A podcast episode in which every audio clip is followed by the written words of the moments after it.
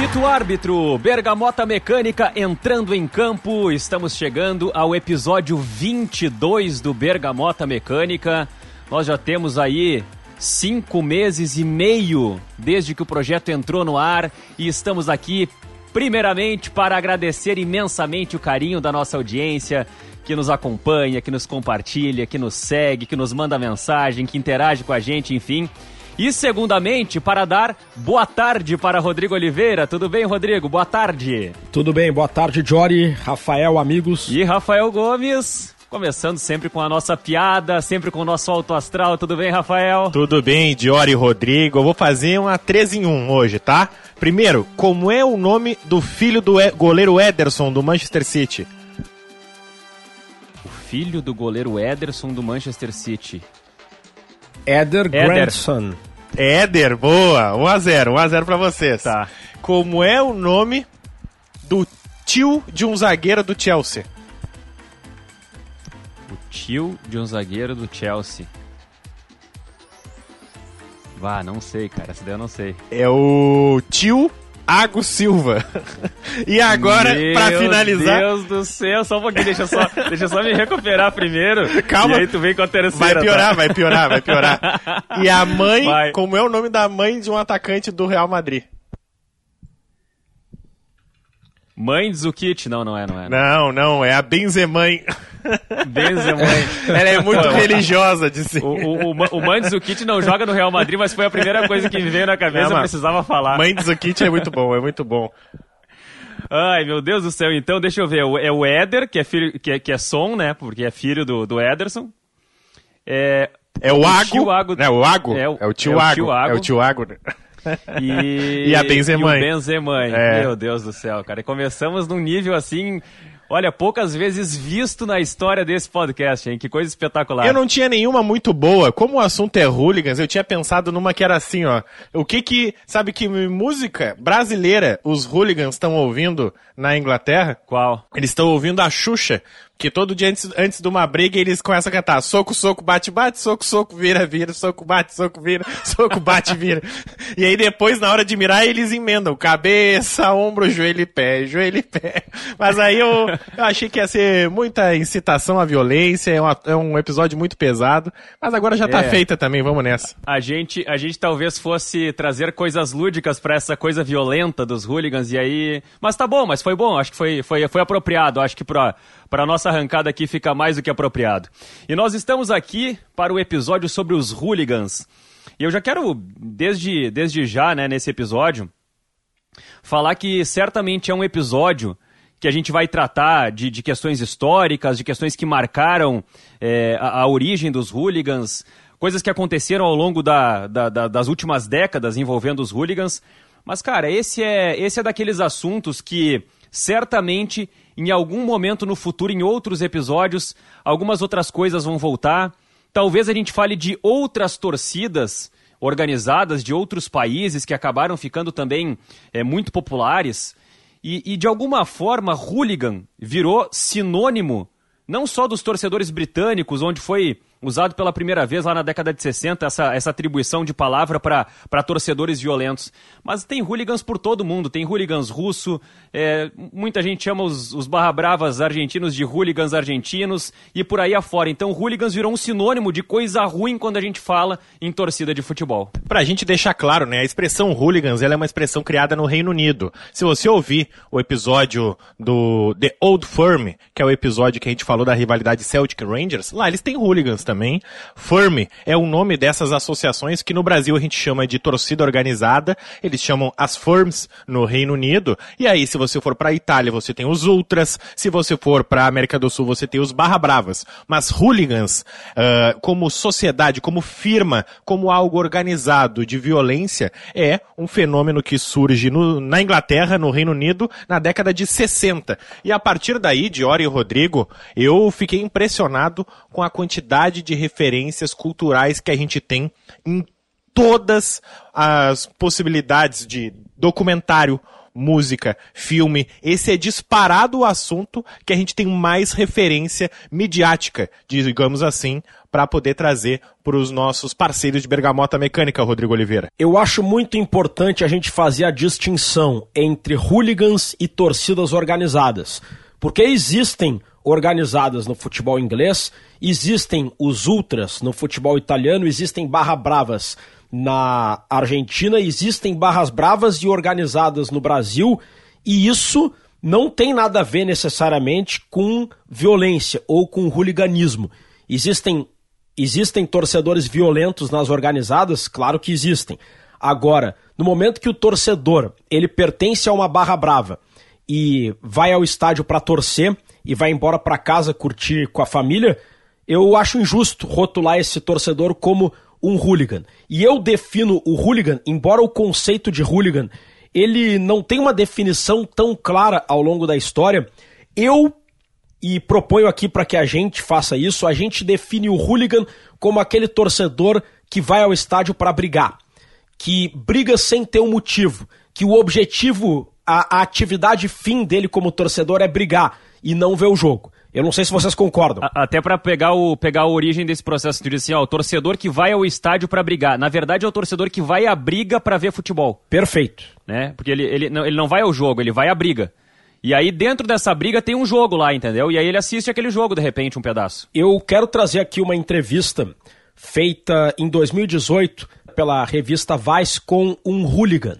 Um hooligan alemão, torcedor do Dinamo Dresden, da Série B da Alemanha, pois eles entrevistaram esse hooligan com a condição do anonimato, com o objetivo de, antes da Copa de 2018, explicar para os leitores como funciona a mente de um hooligan. Vou ler aqui, é, é assustador. Eu vou ler aqui alguns trechos. A pergunta é: você vai aos jogos só para brigar? E o hooligan? Não, eu vou para torcer pelo Dinamo. Não tem tanta briga assim. As brigas de verdade acontecem fora do estádio, normalmente em terrenos ou bosques. A maioria dura poucos minutos, mas parece uma eternidade. Pergunta: Qual foi o pior ferimento que você já provocou em alguém? Resposta: Não sei, porque não me importo muito com os meus oponentes. Não envio um cartão depois para saber se estão bem. Uma vez ouvi dizer que um cara que eu soquei acabou com duas fraturas na mandíbula mas não sei se foi o pior ferimento que causei. Assim que eu derrubo os caras e eles não levantam mais, eu deixo eles lá. O nosso código de honra manda acabar neste momento. Pergunta: Alguém já morreu em uma briga? Resposta: Não que eu tenha visto, mas conheço uma pessoa que foi parar em cadeira de rodas. Eu, particularmente, já quebrei muitos ossos. Uma vez fraturei o pulso porque bati muito forte num cara. Como você arruma brigas? Olha, todo grupo tem um líder que contrata outros líderes para organizar as brigas. Eles nunca fazem planos por celular porque eles são grampeados. Os líderes se encontram para definir onde vamos brigar, quantas pessoas devem aparecer de cada lado.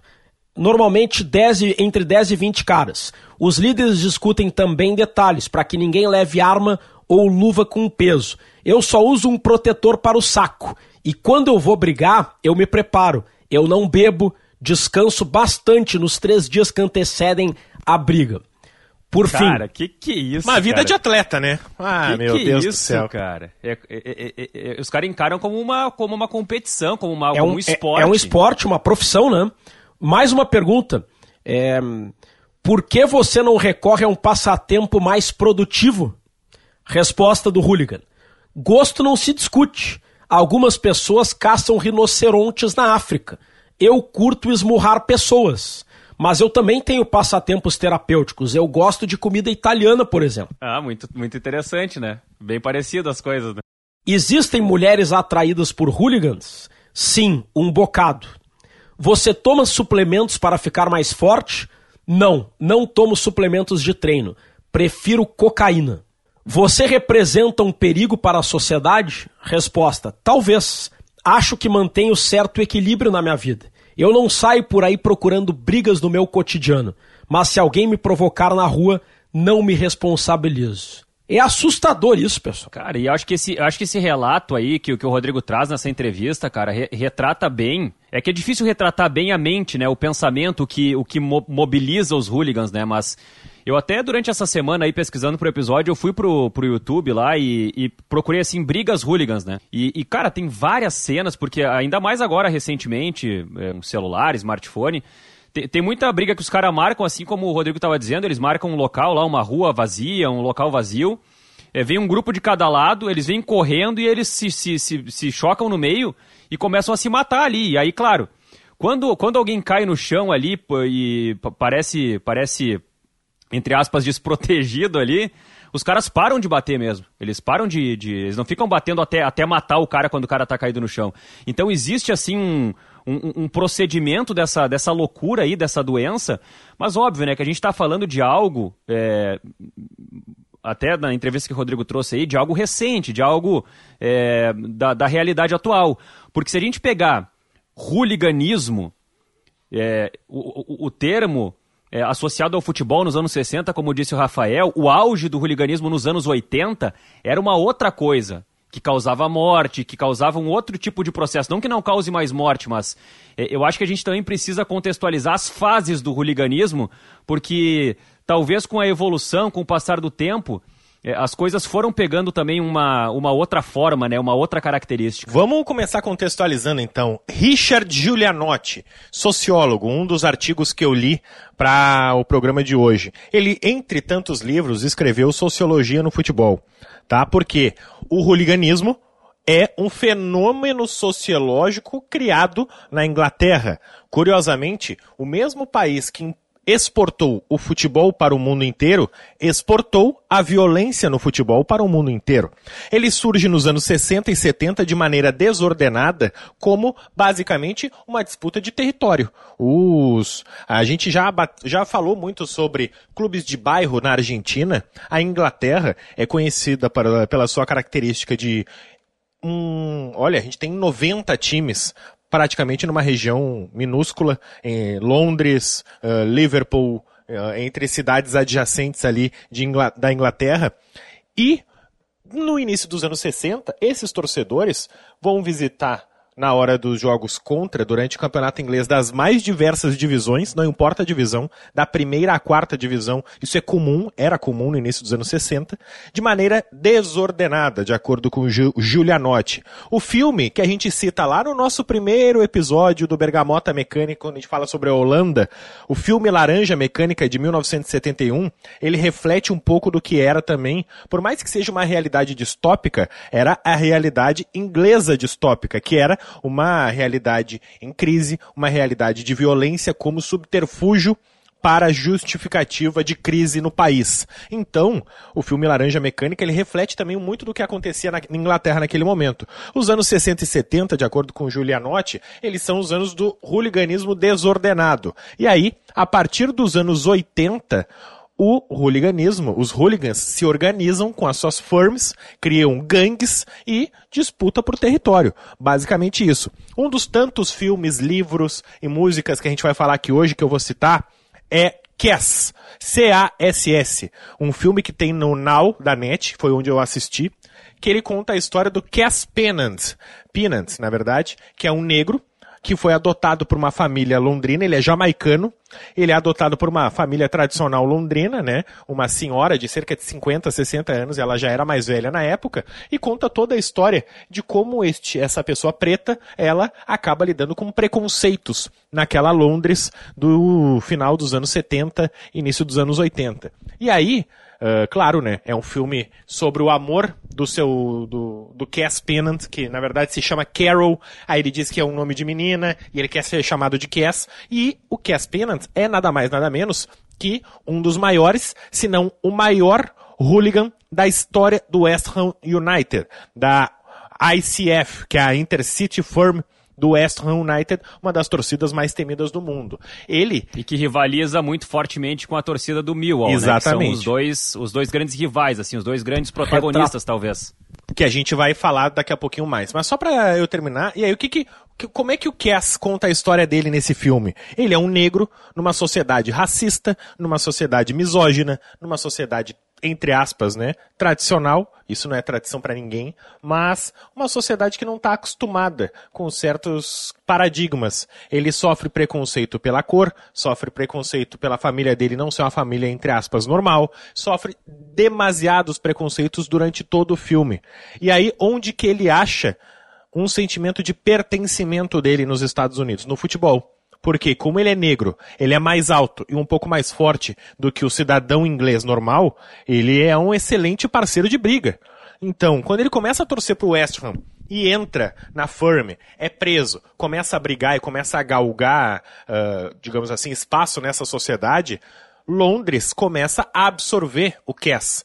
Por exemplo, numa cena lá que, aliás, é, é, é até um pouco chocante, o, o, então líder do West Ham tá no bar ali, né? Todas as, as firms, elas se juntam em pubs, elas têm pubs locais por toda Londres.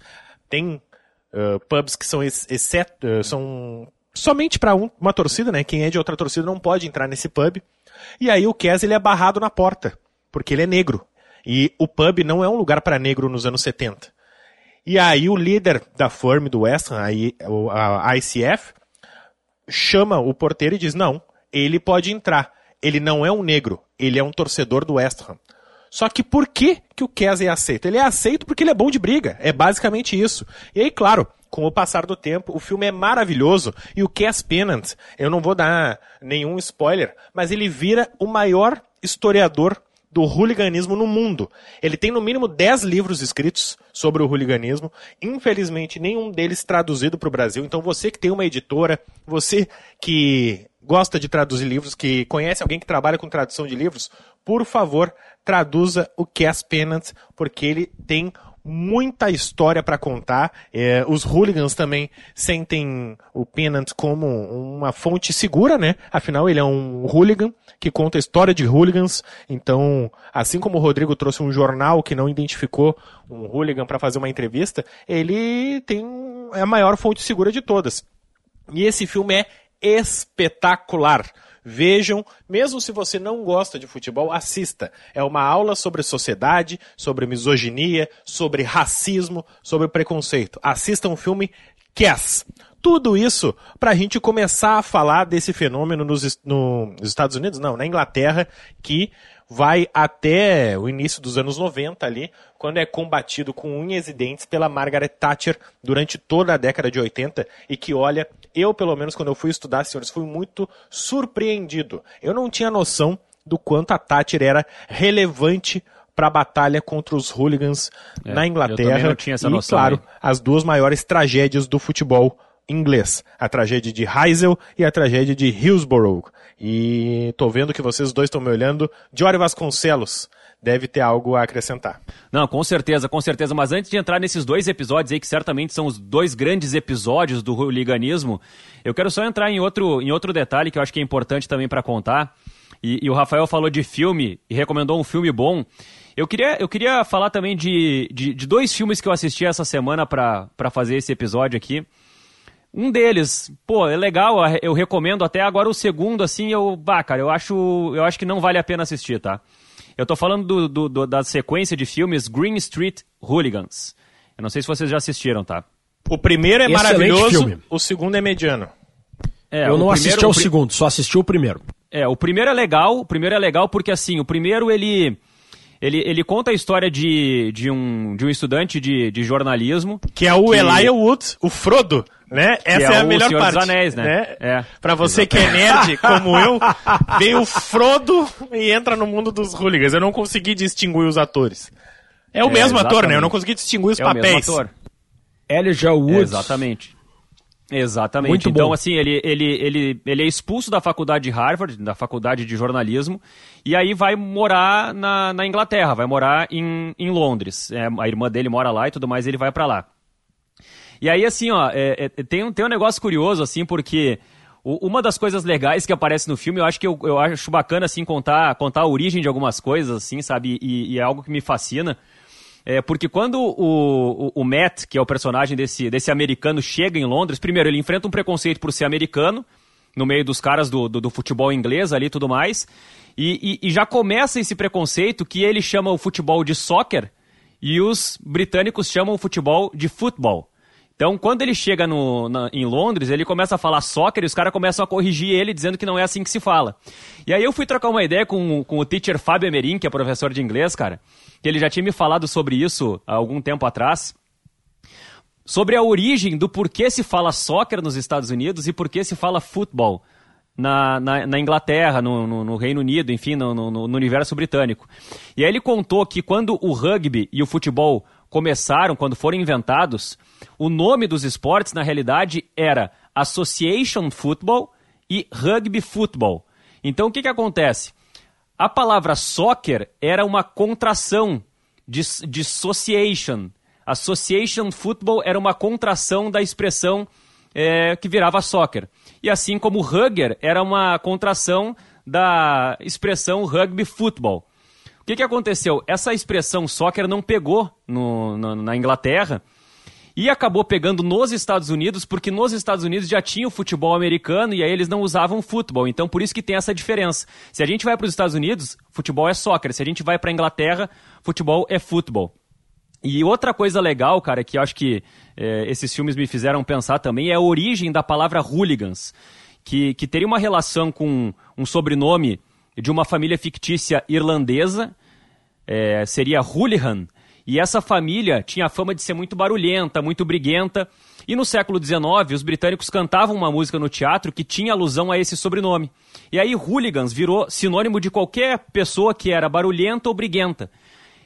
Isso para coisas gerais, assim. É, é, é, aí, aí a palavra começa a ser associada e usada para o futebol justamente nos anos 60, que é quando é, é, a, a, história do hooliganismo começa mais fortemente a partir de todos os conflitos e depois eles acabam se organizando em relação a, a, a, todas as firmas que o Rafael estava citando e começam a disputa por territórios. E aí eu tenho uma, uma, uma história para contar só que eu não sei, o Rodrigo também tá na fila para falar aí, tá, tá, tá, tá, pedindo espaço e eu não quero entrar nessa não, história para não alongar muito o papo sem deixar, o, sem deixar o Rodrigo falar. Tá, então eu vou entrar nessa história, porque o, o Rafael Gomes estava falando ali, tá? Sobre um, os, as grandes tragédias, assim, que, que aconteceram, assim, envolvendo é, o, o futebol inglês e o hooliganismo. E o Rafael citou a tragédia de Hillsborough, que morreram 96 pessoas e teve centenas de feridos, tá? Essa tragédia ocorreu em 1989, em Sheffield, e não ocorreu necessariamente por conta de, de, de briga de torcedores. Ela aconteceu porque os torcedores é, do Liverpool acabaram invadindo o estádio e superlotaram o estádio. E a partir dessa superlotação eh, promovida pelos torcedores do Liverpool num jogo das quartas de final da Copa da Inglaterra. Alguns torcedores ficaram perto das grades, foram sufocados, muitos caíram e aí acabaram acontecendo essas, essas muitas mortes. E, e essa tragédia, até eu fui dar uma, uma pesquisada na história das tragédias com maiores mortes no, no futebol. É a terceira tragédia com maior número de mortes dentro do futebol, a tragédia de Hillsborough. E aí eu quero até fazer uma relação aqui, aproveitar que eu estou falando dessa tragédia antes de passar a bola para vocês que o, o Santos, nos anos 60, quando o Santos foi campeão do mundo, jogando contra o Benfica no Estádio da Luz em Portugal, logo na sequência, o Santos foi fazer uma série de, de amistosos é, pela Europa, né? Uma, uma, excursionar na Europa depois de conquistar o título mundial. E a primeira excursão na Inglaterra que o Santos do Pelé fez, que foi em 22 de outubro de 1962, foi no amistoso justamente contra o Sheffield Wednesday, que é um dos clubes mais antigos do mundo, é, fundado em 1867. E esse amistoso do Santos foi justamente nesse mesmo estádio de Hillsborough, onde aconteceu a tragédia de Hillsborough lá em 1989. Então eu queria introduzir essa história, que é uma história extremamente importante quando a gente fala de hooliganismo, e colocar o Pelé relacionado nesse estádio, nesse local tão marcante negativamente para a história do futebol inglês. O Rafael citou antes a Margaret Thatcher, então primeira-ministra do Reino Unido, quando ocorreram as duas tragédias. E eu gostaria de citar, Rafael, pelo que eu entendi, tu fizeste uma referência elogiosa à atuação da Margaret Thatcher no combate aos hooligans, não? Bom. Não, o que eu não. quero. Inclusive, eu tenho muita coisa pra gente falar sobre a Margaret Thatcher. Uh, ela, definitivamente, quando o assunto é futebol, ela não teve uma ação elogiosa. Sugiro mais um livro para vocês lerem, A Liga. Eu comprei recentemente, ele fala sobre o surgimento da Premier League e ele conta um pouco dos bastidores de como que o futebol foi elitizado e virou o maior negócio futebolístico do mundo na Premier League. E claro, isso tem muito do pontapé inicial dado pela Margaret Thatcher. Mas ela, definitivamente, até, Rodrigo Oliveira, até para contextualizar, a tragédia de Hillsborough que o Jory trouxe, ela no dia 15 do 4 de 89. 800 pessoas são feridas e 96 pessoas morrem no confronto entre Liverpool e Nottingham Forest. Por anos, a Margaret Thatcher fala e faz relatórios dizendo que os culpados de tudo isso foram os hooligans, que foram os hooligans que mataram 96 pessoas, que foram eles que feriram 800 pessoas. Só que a quebra do, do sigilo desses documentos em 2013 mostra que a Margaret Thatcher mandou arquivar uma série de relatórios que diziam que o estádio era pequeno, que não comportava. Péssimas condições. Não comportava todas aquelas pessoas, que houve negligência da polícia, que não montou um esquema de segurança decente. 16, 116 relatórios, do total de 164, foram adulterados. Toda a culpa na época foi colocada pela Thatcher, então primeira-ministra, nos hooligans, e mais de 23 anos depois, as famílias das vítimas conseguiram provas para ganhar indenização por conta dessa tragédia de Hillsborough, que só aconteceu tudo isso porque quatro anos antes, no confronto entre Juventus e Liverpool, na tragédia de Heysel, 600 pessoas foram feridas e 39 pessoas mortas, também por confrontos de hooligans, porque houve nesse confronto da Champions League em 85 um uma, um total excesso dos esse hooligans. Foi o, esse foi o conflito Eu, propriamente dito, né? Dos Não hooligans foi a tragédia do, do, Liverpool. do esmagamento, da superlotação. A UEFA vem, proíbe o Liverpool de, por seis temporadas, disputar competições internacionais e a Thatcher como, digamos assim, a, a dama de ferro, como era chamada, para bater de frente com os hooligans, proíbe todos os times do futebol inglês de maneira unilateral a combaterem a serem suspensos por cinco anos de competições internacionais. Eu- Então, por isso, entre 85 e 90, a Margaret Thatcher proíbe todas as equipes da Premier League, que na época ainda era a Football Association, a não disputar campeonatos internacionais. Então, Rodrigo Oliveira, ela é um personagem pra lá de controverso, principalmente quando o assunto é futebol. Eu gostaria de falar justamente sobre o papel controverso da Margaret Thatcher. Eu tinha entendido errado, Rafa. Eu achei que tu tinha elogiado a conduta da Margaret Thatcher. Eu quero falar sobre as medidas da Margaret Thatcher para combater os hooligans e fazer um paralelo com o futebol brasileiro. Eu não tenho a menor dúvida de que a Margaret Thatcher fez muito mal ao futebol inglês e usou os hooligans como um pretexto para, de certa forma, adotar medidas que iam ao encontro da política econômica que ela defendia. A Margaret Thatcher era uma política liberal, uma política que defendia o liberalismo econômico, e quem se opunha muito a ela eram os sindicatos. Os sindicatos que eram de esquerda, eram trabalhistas, defendiam o estado de bem-estar social e a Margaret Thatcher defendia o estado mínimo. Até aí, um debate que existe até hoje e que bom que existe, porque todo tipo de debate político é bom quando opõem ideias e argumentos diferentes. Só que os sindicatos, eles eram a base das principais torcidas organizadas do futebol inglês naquela época. E as organizadas reclamam muito que a Margaret Thatcher usava os hooligans como um pretexto para punir as organizadas, as torcidas e os sindicatos como um todo. E de certa forma, as medidas da Margaret Thatcher, elas combateram os hooligans, combateram, mas de certa forma prejudicaram a essência, digamos, do, da forma como as torcidas inglesas, o povo inglês, levava o futebol. E, de certa forma, eu acho que isso aconteceu no Brasil também. Os casos de violência envolvendo torcidas organizadas afetam o futebol brasileiro há muito tempo. E uma das medidas que foi adotada para combater a violência nos estádios no Brasil, a exemplo do futebol inglês, foi a elitização dos estádios. O que aconteceu? Os ingressos triplicaram ou quadruplicaram de valor, o povo foi expulso do futebol, o povão, o povo pobre, que sempre foi a essência do futebol brasileiro, foi banido do futebol. Os estádios ficaram mais chatos, menos divertidos, aquela essência de sinalizador, cânticos, é, torcida pular, fazer festa, motivar, diminuiu e a violência seguiu igual. Vejo dessa forma.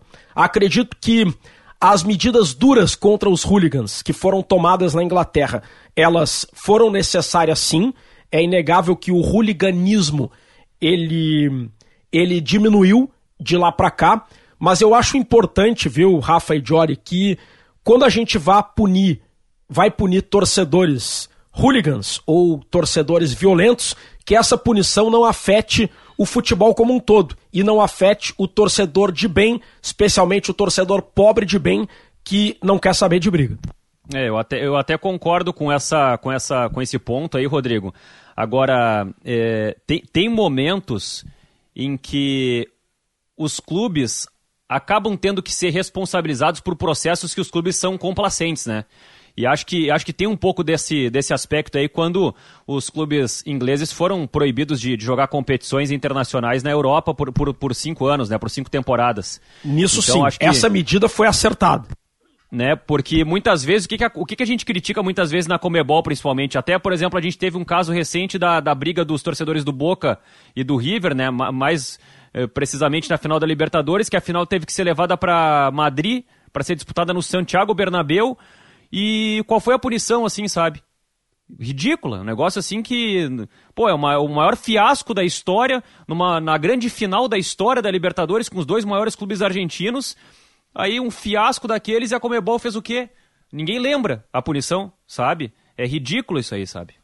Não, Agora, e, e, falando ainda Jory... sobre a Thatcher, Rodrigo Oliveira, Diori Vasconcelos, eu assisti uma entrevista, eu li várias entrevistas do Tim Vickery, que é um jornalista que mora no Brasil, mas é correspondente da BBC de Londres, faz trabalhos para o New York Times, enfim. Ele é um torcedor do Tottenham e um inglês. Então eu queria muito saber qual era a opinião dele, visto que, uh, para nós jornalistas, ele é a referência do futebol inglês raiz, digamos assim, né? Ele é um torcedor e ele é um cara que pode passar melhor do que ninguém sobre o ambiente na Inglaterra. Ele odeia a Margaret Thatcher.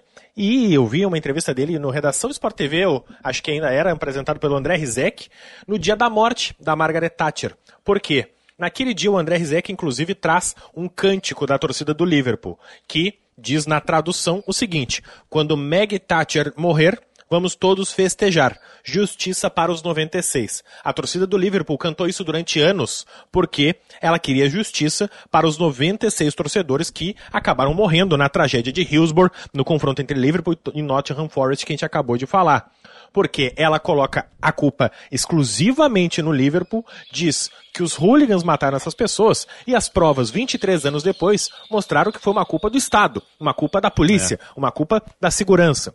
No dia que a Margaret Thatcher morre, no jogo seguinte do Liverpool, há uma faixa no estádio que diz: Você não se importou quando mentiu sobre mortes de torcedores do Liverpool. Nós não nos importamos com a sua morte.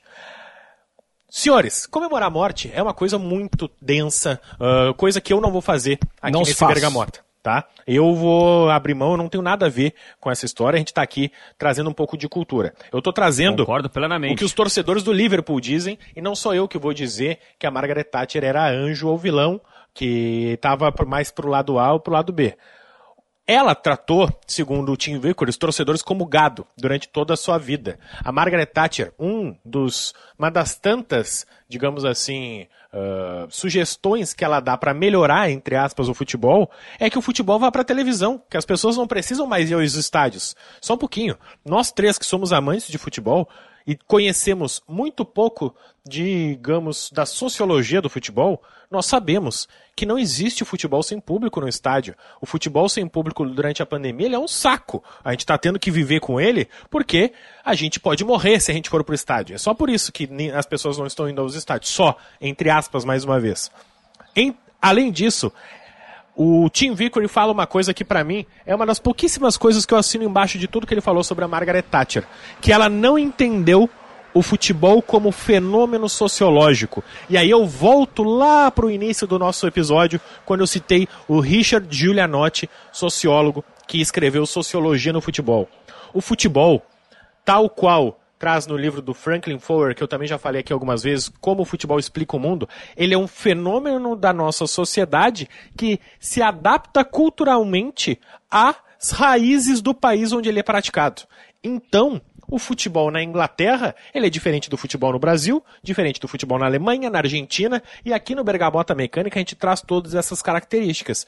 E no futebol inglês, a Margaret Thatcher não conseguiu diferenciar o futebol da violência da sociedade. Então ela não soube trabalhar com o futebol e é por isso que ela é vista pelos torcedores ingleses medianos como a maior vilã da história do futebol inglês. Então, e senhor... o grande detalhe, Rafael, até em cima disso, porque a gente sempre fala que futebol também é cultura, né? Porque na realidade o futebol nada mais é do que um elemento cultural que está inserido em diferentes culturas onde ele está onde ele tá colocado, né? Então, assim, é, eu não, eu não dizendo que o futebol não tem nada a ver com os hooligans, até porque os hooligans, eles eram torcedores de times que formavam facções para disputar por território.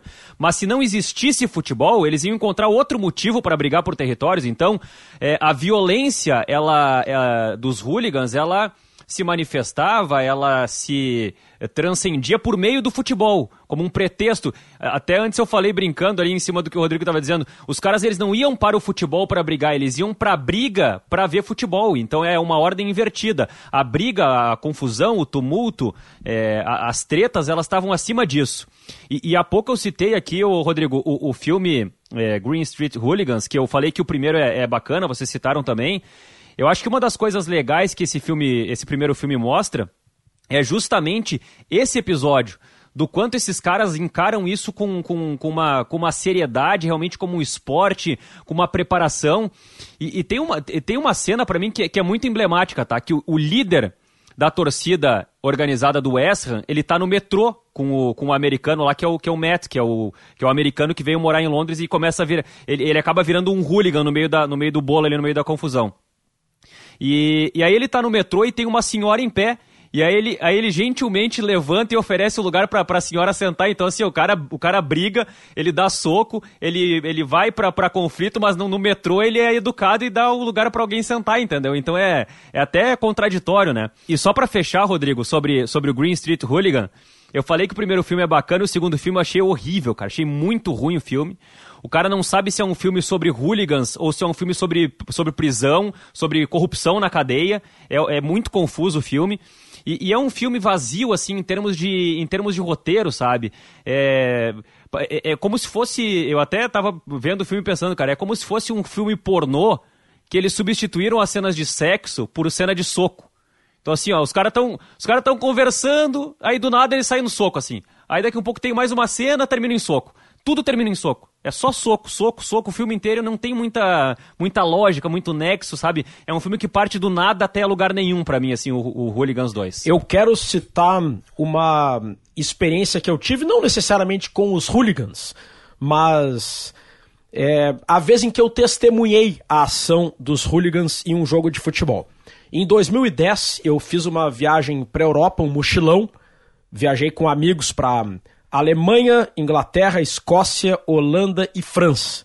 Parte da viagem eu fiz sozinho, parte da viagem com o meu amigo Eduardo Bon, que morava na Alemanha, parte da viagem com o meu amigo Guilherme Colber, que morava na França, e parte da viagem com os dois.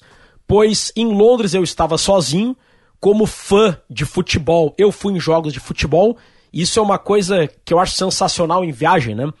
Porque eu paguei caro para assistir jogos da Premier League.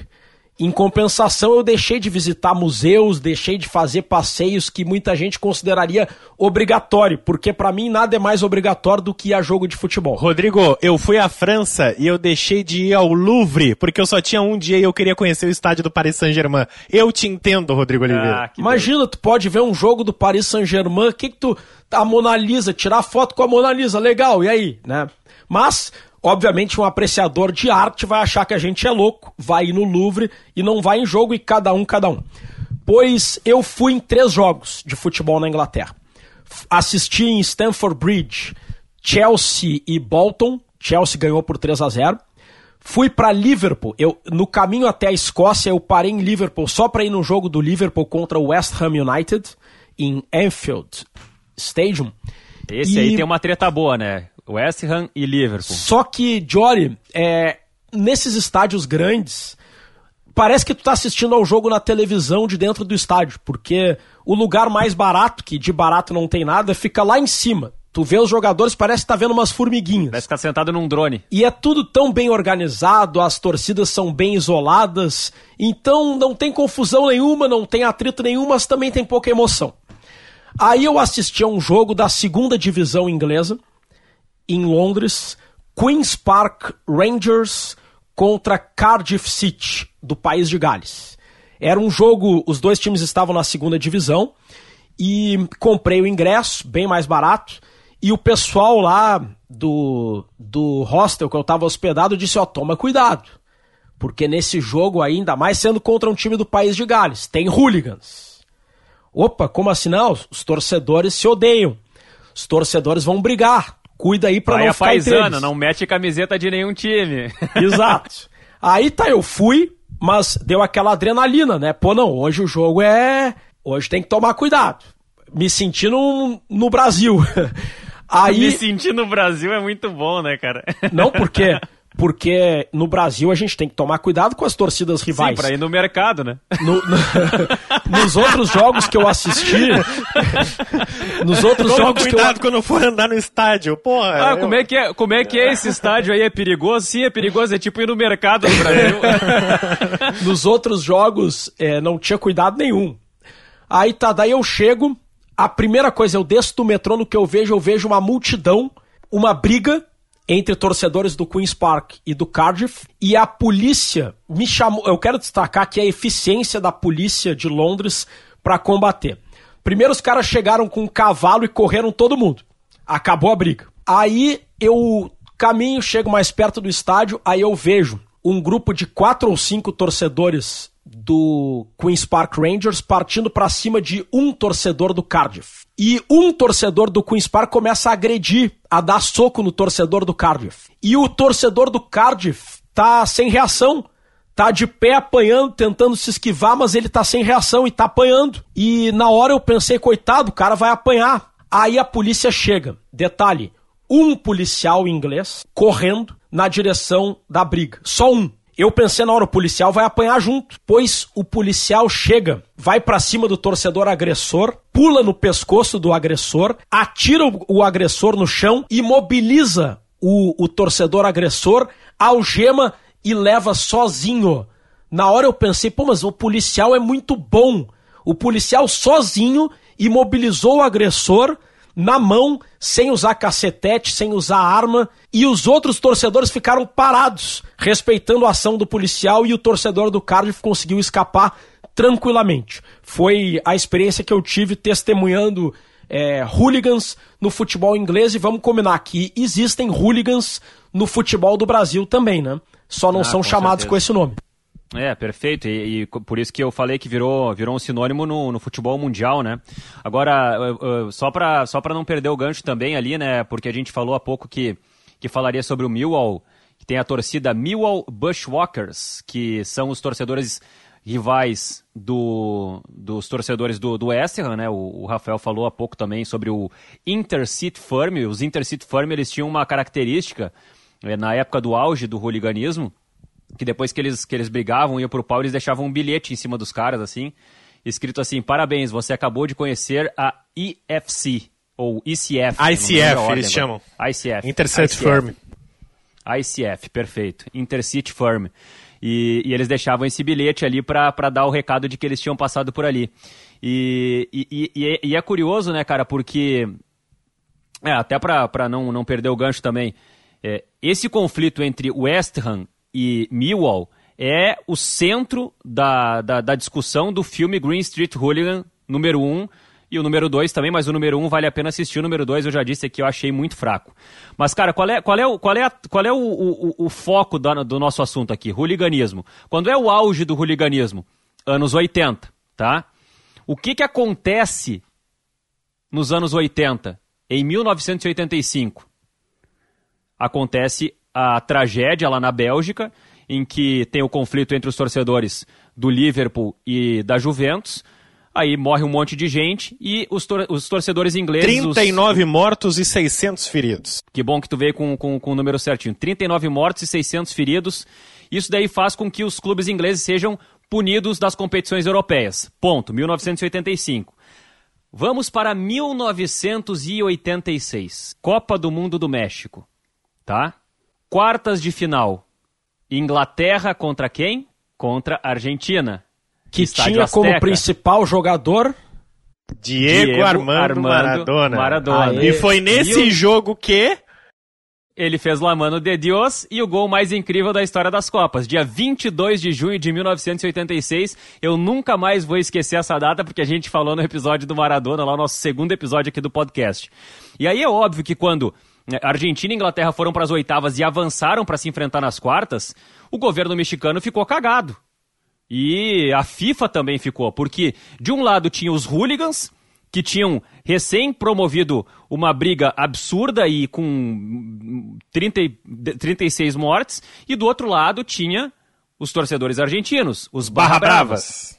Exatamente. Então, esse conflito gerou muita preocupação e existem vários, várias matérias, várias, várias reportagens que contam como foram os conflitos entre as duas torcidas, porque eles, os torcedores da, da Argentina e da Inglaterra se encontraram antes do jogo, brigaram muito antes do jogo, vários, dezenas de torcedores foram hospitalizados no México por conta do conflito entre as duas torcidas. Os hooligans, te... Jory, gostam de dizer que essa é a maior briga da história dos hooligans, porque pelo que ela representa. Ela tem desde conflito de Guerra das Malvinas a algo Perfeito. político entre Argentina e, e, Inglaterra, ao jogo em si, porque tinha Bob Moore contra Maradona, enfim. E claro, era uma Copa do Mundo. Então, entre os hooligans é tida como outra, a maior briga. Brigando fora de casa. Exatamente. Como brigando no, no México. México. Como a, então ela é tida como a maior briga da história do hooliganismo. E eu não sei se vocês chegaram a, a, a ler alguma coisa sobre isso, mas em certo aspecto, assim, meio que os dois. O, o, não existe um consenso assim, sobre quem levou a melhor nessa briga, porque eu não sei se, tem, se, se, alguém leva a melhor numa briga também, né? Acho que acaba que todo mundo leva um pouco a pior. Mas eu encontrei algumas reportagens, e até o Clarim cita isso, que os torcedores argentinos, os Barra Bravas, eles roubaram algumas bandeiras dos hooligans nessa briga lá em 1986 e durante décadas, durante muitos anos, eles acabavam expondo essas bandeiras nas torcidas organizadas dos times argentinos como troféus, como, como conquistas. E, e até eu, eu procurei fotos na internet, cara, porque citava que os torcedores do Boca usavam essas bandeiras dos hooligans como troféu, porque eles roubaram dos caras na, na Copa do México em 86. Eu tentei encontrar imagens que mostrassem essas bandeiras na bomboneira, e eu confesso para vocês que eu não encontrei, mas eu achei muito curiosa essa história aí que, que reúne um, um, um choque entre duas torcidas extremamente violentas e que promoveu assim uma, uma preocupação muito grande diplomática e institucional dentro de uma Copa do Mundo em 86. Eu quero falar sobre a origem dos hooligans e a origem do termo hooligans, algumas curiosidades que eu particularmente não sabia. É considerado o primeiro caso de hooliganismo algo que aconteceu no ano de 532 na Constantinopla, hoje Istambul. Na época, reinava ali o Império Bizantino, e a exemplo do que ocorria antes no Império Romano, existiam jogos em que a população se divertia, pois tinha uma corrida de cavalo, e tinha o cavalo do povo e o cavalo do imperador, o Justiniano I. E o povo estava torcendo para um cavalo chamado Nica. E era empate, era tava empate. O, o Nika e o cavalo do imperador estavam correndo pau a pau e chegaram juntos na linha de chegada. Existia uma dúvida sobre quem tinha chegado, o Nika ou o cavalo do imperador. Não tinha o VAR na época e também não tinha o analista de arbitragem Jory Vasconcelos para dizer quem tinha razão. Então coube ao imperador Justiniano I decidir. E o Justiniano democraticamente decidiu que o vencedor era o cavalo dele. E o povo ficou furioso. E o povo começou a quebrar tudo. Claro que não foi só por conta do cavalo, havia uma insatisfação na plebe por conta da fome, da falta de moradia, dos altos impostos. E o cavalo do imperador foi o estopim. O pessoal fez uma revolução e quebrou tudo. Isso é considerado, digamos, o precursor do hooliganismo. Depois o imperador interveio com as suas forças e degolou vários e vários dos revoltosos. Agora, o termo hooligan, ele, ele surgiu principalmente no final do século XIX, quando um irlandês chamado Edward Hooligan criou uma gangue chamada The Hooligan Boys. Ninguém sabe se esse tal de Edward Hooligan gostava de futebol ou não. Só que a gangue fazia episódios de vandalismo, arruaça. E a imprensa começou a definir aquilo como hooliganismo, por conta do termo, do nome da gangue, The Hooligan Boy, e do sobrenome. Agora, algo que ajudou a popularizar o termo hooligan, e eu não sei se vocês leem ou já leram os livros do Sherlock Holmes. Ah, eu já vi a, eu já vi a série do Sherlock Holmes. Eu sou fã dos livros do Sherlock Holmes. Maravilhoso. Sir Arthur Conan Doyle, a série era do Netflix, saiu do Netflix agora que chama Sherlock, que é incrível também. Mas diga, Rodrigo Oliveira. Eu, eu, eu confesso que nem, nem, nenhum filme, nenhuma série, na minha opinião, se iguala aos livros e tem muita coisa que o pessoal altera em relação ao original. Pois tem um conto escrito pelo Conan Doyle chamado As Aventuras dos Seis Napoleões. Eu vou resumir.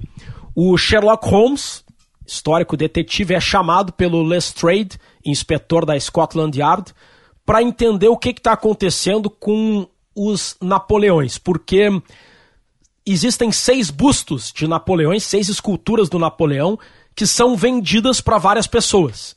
E aí começa a ter arrombamento em série na casa das pessoas que compraram o busto do Napoleão.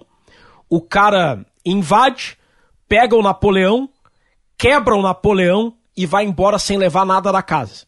Aí depois vai pra casa onde está o outro busto do mesmo molde. Invade a casa, pega o Napoleão, quebra o Napoleão e vai embora sem roubar nada. Depois, quando o terceiro busto do Napoleão foi quebrado, o Lestrade resolve chamar o Sherlock Holmes para entender por que, que o cara invade a casa, quebra, pega o busto do Napoleão, quebra e vai embora sem levar nada. E aí o Lestrade diz, na tradução em português, diz assim: Sherlock, no início pensamos que era mais um caso de vandalismo. E no livro original, o Lestrade se refere a isso como mais um caso de hooliganismo. E os livros do Sherlock Holmes fizeram tanto sucesso que esse termo, que não era tão usado assim para definir a ruaça, acabou sendo utilizado é, para definir os arruaceiros do futebol, os hooligans. Existem várias, várias teorias né, sobre o começo, eu até citei antes lá essa, essa, essa, esse episódio teatral que, que fazia com que uma família fictícia irlandesa é, com fama de barulhenta e brigona indicasse uma, uma utilização, sabe? Não, tem vários. Tenta, eu li também que hooligan seria uma tradução para em alguma língua para leão ou para urso e por onde chegava. Cara, é uma explicação muito doida tem muita ali. história, né, e, cara? e não tem. Eu procurei muitos Não livros. tem uma oficial, né? Não existe uma história original de onde surgiu a expressão hooligan, mas eu fiquei impressionado. Mas eu acho que cada história, meu, acho que cada história que é contada e que mostra um, um uso dá uma ideia da complexidade desse tema, né? Desse e desse e desse dessa palavra. E, e, e, também mostra até pela, pela, pela forma como foi utilizada é que, cara, o hooliganismo no futebol é só é só um detalhe dentro do hooliganismo, né? E pra, só para deixar claro que a razão pela qual o, o ladrão estava atrás dos bustos do Napoleão é porque esse ladrão tinha roubado uma pedra preciosa e tinha escondido essa pedra preciosa em um dos bustos quando o busto estava sendo esculpido. Só que depois ele foi preso e quando ele saiu da prisão é que ele foi atrás da pedra preciosa. Só que ele não sabia em qual busto, em qual dos seis bustos estava a pedra preciosa. E aí ele tinha que invadir a casa, pegar o busto e quebrar. Não achava a pedra, ia no próximo. E o Sherlock Holmes descobriu isso e acabou com o primeiro caso de suposto hooliganismo da Inglaterra de 1904. Cara, eu adoro Sherlock Holmes, cara. Meu, olha só, Nós já estamos nos acréscimos aqui, cara. O que, que nós vamos fazer agora? Você que tá aqui ouvindo Bergamota Mecânica achando que é ouvir falar sobre futebol, você acabou de levar um spoiler de um conto de Sir Arthur Conan Doyle. Então, quando você for ler o conto O Caso dos Seis Napoleões, você já vai saber como que o Sherlock... Tem só mais 38 para ler, não te preocupa. Ah, elementar, meu caro Rodrigo Oliveira. Só para finalizar, Diori e Rodrigo, eu fiquei realmente impressionado com a quantidade de referências culturais que a gente tem dos hooligans. Tem os filmes dos hooligans que o Diori citou, eu citei o filme Cass, tem uma série que tem no YouTube com legenda português, Football Factories, que fala sobre as firms, ele anda pelos, pelos ultras, pelas barra bravas, tem uma série no Netflix que chama Ultras, tem uma, um, um olha, um pastelão que é horroroso, mas se você quiser pegar, vá, se não me engano, tem no Prime Video. É, Fábrica de Hooligans é uma droga, mas é um filme de humor que fala sobre os hooligans. Ah, pior, né? Eu vi, esse, eu achei esse negócio aí, mas eu nem quis, nem quis É horrível, arriscar, é horrível. uma porcaria, é né? horrível. Tem música por tudo. Tem música do The Clash, tem música do The Smiths, tem música do Sex Pistols, tem música do Iron Maiden, tem música dos Raimundos, tem uma música dos Raimundos, eh, a banda brasileira que canta em inglês chamada Hooligans. Então, caras, eu fiquei impressionado. Documentário, então, ah, dá com pau. Só o Cass Pennant É, que eu citei. livro também, Livro. Só o Cass Pennant, ele tem 10 livros sobre hooliganismo, todos em inglês, então se você lê inglês, todos você pode comprar pela Amazon, eu vi vários deles ali, fiquei louco pra comprar, mas o inglês não é muito bom a ponto de eu ler. Então, olha, é disparado em todos os episódios que a gente dá dica de filme, de série, de livro, de tudo, foi o assunto que eu achei mais referências e que eu sabia que nós três íamos consumir coisas diferentes pela quantidade de referências que a gente tem. É impressionante quanto a palavra hooligan referencia e reflete a sociedade inglesa, que é uma sociedade cultural muito forte, que influencia o mundo todo, e é por isso que a gente tem tanta referência cultural dos hooligans de Ori. É, e a gente está falando de onde começou o futebol, né, como, como um esporte, o Association Football. E tem toda a história que a gente nem chegou a tocar praticamente nesse episódio sobre hooligans. E tem muita coisa que a gente ainda vai tocar sobre hooligans em outros episódios. Eu até confesso para vocês, para fechar esse episódio, o seguinte. Eu confesso que esse episódio me deixou um pouco zonzo até, cara, de tanta coisa que tinha de tanta referência que tinha, tanta possibilidade que tinha, que eu chegou um momento que eu falei assim, cara, para onde que nós vamos ir nesse caminho aqui? Como é que porque, porque a gente não faz um roteiro pro, pros episódios do Bergamota. A gente cada um pesquisa o que, o que consegue ali durante uma semana sobre um assunto, lembra das coisas que já ouviu, que já viu, que já acompanhou e tudo mais, vai atrás de outras, e a gente senta aqui e abre o microfone. E a partir disso são 45 minutos mais acréscimos, que é praticamente um rachão aqui. A gente não tem uma, uma tática, uma estratégia. Claro que a gente tem alguns objetivos e algumas regras no podcast que a gente vai fazendo ao longo do, do episódio, mas a gente não tem muito um roteiro. E eu confesso para vocês que eu fiquei meio zonzo, assim, de tanto conteúdo, tanta referência, tanto material que tem. E eu tô quase com dor de cabeça no final desse episódio, assim, porque eu já não sabia mais para onde que a gente estava indo, e voltando, indo e voltando. Mas a gente chegou no final desse episódio, estamos já é, avançados no tempo de acréscimo. E vamos ter que chegar no quadro com nomes, né? Não, não, não temos mais nada a acrescentar, mais nada a dizer aqui, o Rafael Gomes. Então vamos mandar um abraço pro Marcelo Henrique, pro Rafael Viana, pro Bruno Dapper, pro Rafael Caetano, que indicou o podcast pro primo dele Henrique, e aí o primo dele Henrique foi lá, maratonou tudo antes do Rafael Caetano, e aí agora o Rafael Caetano não pode conversar com o primo dele, que o primo dele fica dando spoiler do Bergamota pra ele. O Ellington da Costa, que é parceiraço também, Rafael Pinheiro, Timóteo Neto, Jesse Lopes e, claro, o nosso grande abraço especial do episódio de hoje vai para o Vinícius Vilela, que há cerca de duas semanas fez uns bonequinhos Funko do Bergamota Mecânica. Então tem lá o Rodrigo Oliveira, tem o Diório Vasconcelos e tem eu com eu tô com um caderninho de piada nas mãos, adorei o, Muito o eu tô com um cartão amarelo e um vermelho. é maravilhoso, então uh, tá lá marcado nas nossas redes sociais, lá no meu Instagram, arroba Gomes Rafael com PH em vez de F, tem lá a foto, tem a marca, ele, ele vende esses bonequinhos, então, cara, foi uma homenagem muito bacana que ele fez, em homenagem ao nosso vigésimo episódio. Então, Vinícius, Vinícius, muito obrigado. Fez muita diferença no nosso dia, a gente ficou muito feliz. Está lá no nosso grupo do Telegram. Você que quer participar, interagir conosco, entra lá no Telegram e procura por Bergamota Mecânica e te inscreve lá, que a gente está lá sempre para trocar uma ideia, Rodrigo. Quero me somar é, nos abraços ao Vinícius e mandar um abraço também para os meus amigos. O Emerson Santos, meu parceiro de beach tênis, que não perde um bergamota mecânica, e ao Matheus Vigel, que trabalhou até pouco tempo com a gente no grupo RBS no marketing e também acompanha todos os episódios do Bergamota Mecânica. Dois nomes aí que eu quero acrescentar no quadro com o nome, Rafa. Valeu, valeu. E tá chegando a hora do sorteio, a gente tá chegando no final do episódio. Eu quero mandar um abraço também pro Vinícius, agradecer também pelo carinho. É, agradecer demais aí porque realmente são coisas como essas assim que nos, que nos surpreendem, que nos fazem ficar extremamente felizes. Eu cheguei a escrever na, na descrição de um dos episódios recentes, né, que, que o Bergamota Mecânica, graças ao nível dos ouvintes, ele não é mais só um podcast, a gente não se considera só um podcast.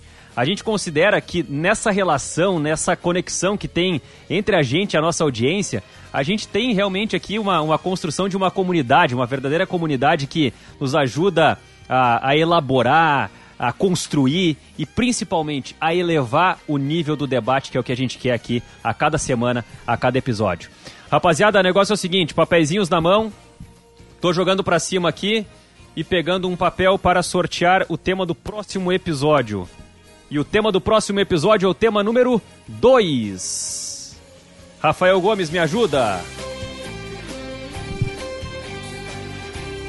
Tá Também no, não tá no grupo a menor ali. ideia. Tá Deixa eu olhar aqui a nossa Deixa... lista. Calma, calma. Eu tô com o grupo na mão. É Copa Aê. João Avelange. Jory Vasconcelos finalmente teve esse tema. Faz acho que dois meses que tu tenta sortear a Copa João Avelange pra gente falar. É, a Copa João Avelange faz tempo, cara. Faz muito tempo que tá no nosso sorteio. E dessa vez a gente vai falar sobre a Copa João Avelange. É o próximo episódio, o episódio 23. E a gente tá ficando por aqui.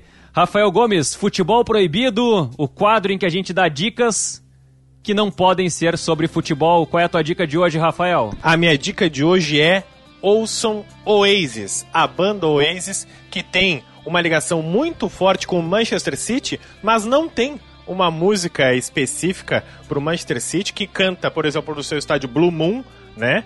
Uh, é uma referência. Só que os irmãos Gallagher são torcedores fanáticos e históricos do Manchester City a vida inteira, muito antes do dinheiro do Qatar chegar ao Manchester City. Então, ouçam Oasis, porque a vida inteira a única referência de Manchester City que eu tinha era por causa dessa banda que não tem, até onde eu saiba, uma música pro Muito Manchester bem, City. Rodrigo Oliveira, tua dica aí do futebol proibido. A minha dica é uma que eu citei no episódio, Sherlock Holmes.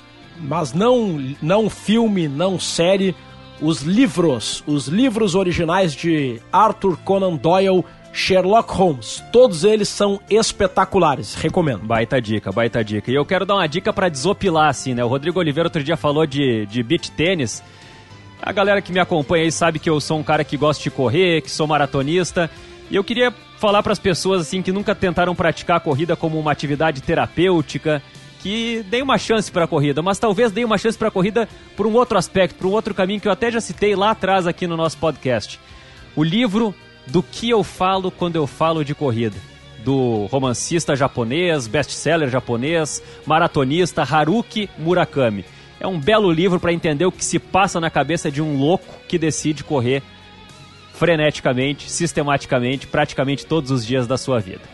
Rafael Gomes, muito obrigado, um grande abraço. Tchau, até a semana que vem. Valeu, Rodrigo, um abraço forte. Valeu, abraço. Valeu, muito obrigado pela audiência. Continue nos seguindo, nos compartilhando, espalhando Bergamota Mecânica. Continue principalmente seguindo na sua plataforma de podcast preferida. Procure Bergamota Mecânica no Telegram e nos acompanhe. Esteja perto da gente. E até a próxima!